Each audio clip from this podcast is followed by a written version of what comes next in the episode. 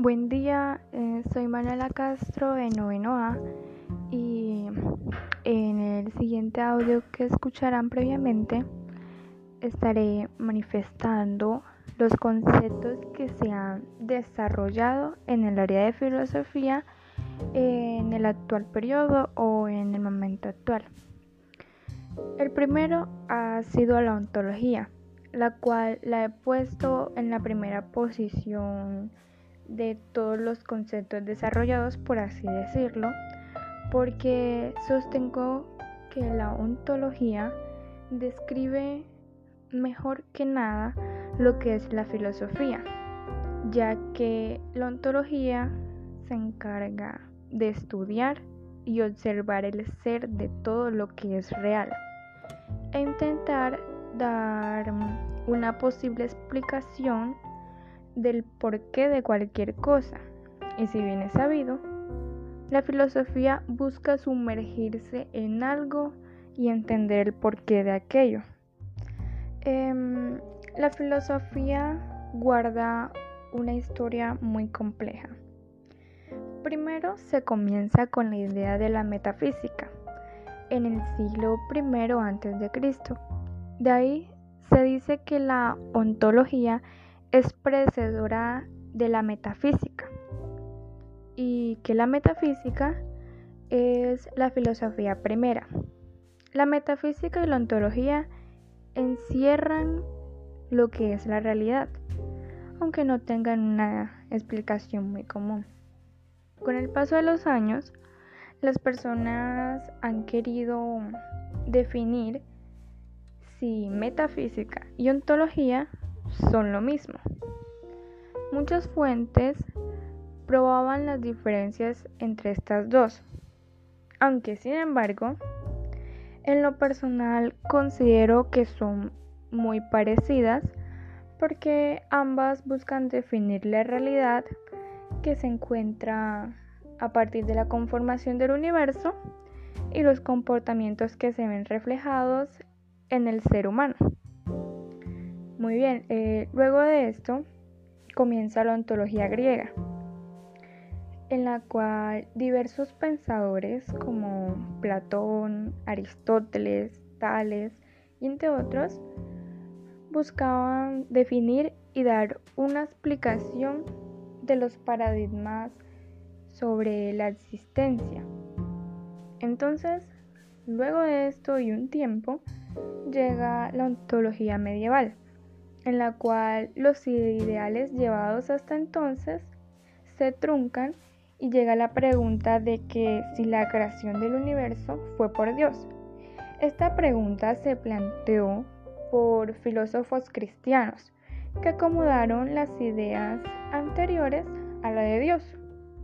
A todo esto llega la ontología moderna, en la que se manifiestan ideas con la razón, como por ejemplo, la ontología no tratará el ser, sino la idea del ser.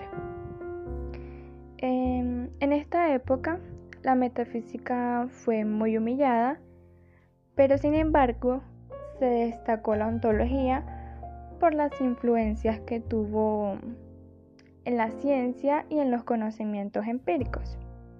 Y la última que es la filosofía contemporánea en la cual eh, estamos nosotros viviendo. Esta se caracteriza por la búsqueda de respuestas a una serie de inquietudes sociales, políticas y económicas. Muy bien, para indagar más acerca de la ontología, introducimos el término ser y el ser se le conoce a la ciencia que marca y define cualquier cosa real. El ser ha sido definido de varias formas con el pasar de los años, ya que siempre se tenían nuevas ideas que fueran ligadas a este. Por ejemplo, Parménides describía al ser como el común denominador de todas las cosas. Esto quiere decir que el ser penetra todas las cosas, pero nunca se agota en estas.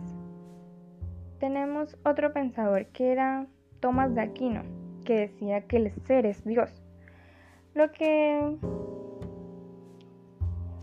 eh, lo lleva a mantener la existencia de Dios desde siempre, ya que el ser es todo que tiene esencia y es real.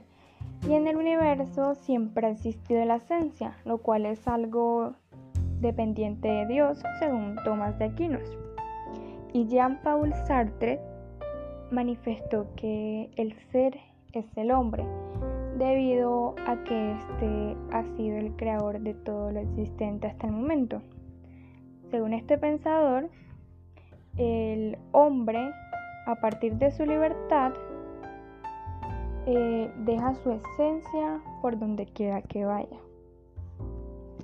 Luego de todas estas ideas anteriormente expuestas, eh, he puesto, me he puesto a pensar bastante sobre cuál es la verdad que encierra todo.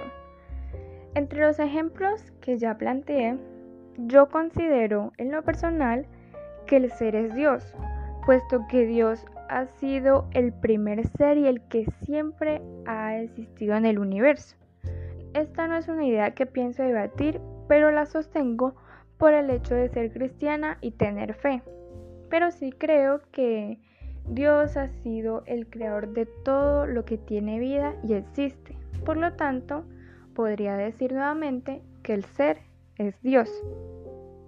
Y bueno, con, esto que mencioné, pues han sido pensamientos que se han tenido con el paso del tiempo acerca de quién y qué es el ser.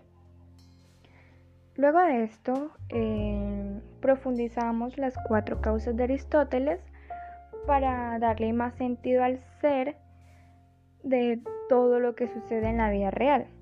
Eh, el mundo siempre ha querido hallar las respuestas sobre la existencia de todas las cosas desde los inicios de los tiempos. Y para esto están las cuatro causas de Aristóteles. Estas son la causa material, la causa formal, la causa eficiente y la final. La causa material es aquello de lo cual algo nace o surge o llega a ser. Eh, la causa formal es la idea o paradigma de cada ser, es decir, la esencia del objeto. La causa eficiente es el principio del cambio o del movimiento, es aquel agente que produce un movimiento. Y la causa final es la realidad o, o fin hacia el cual se dirige, es decir, la, la meta del ser. Para esta parte de las cuatro causas de Aristóteles, eh, se realizaron unos videos para comprender mejor las causas y relacionarlas con lo real. En mi caso, tomé el ejemplo de un celular y logré observar la importancia de estas para cómo caracterizar al mundo con la esencia. Y por último, eh, estuvimos presentando ciertas observaciones en las causas determinadas y las indeterminadas. Las determinadas tenían una razón por la cual darse, como, abro comillas, muchas personas tienen cáncer de pulmón por fumar cigarrillo, mientras que la causa indeterminada se da sin alguna razón concreta. Por ejemplo, abro comillas, cuando tiras una moneda y puede caer sello o cara, cierro comillas. Y pues estos han sido los conceptos que hemos estado observando durante el periodo, pero sin embargo cabe resaltar que la constante indagación acerca de estos conceptos nos van a ayudar mucho mejor para que en algún futuro nos podamos defender acerca de la existencia del todo y carecer de, de mucha ignorancia. Muchas gracias.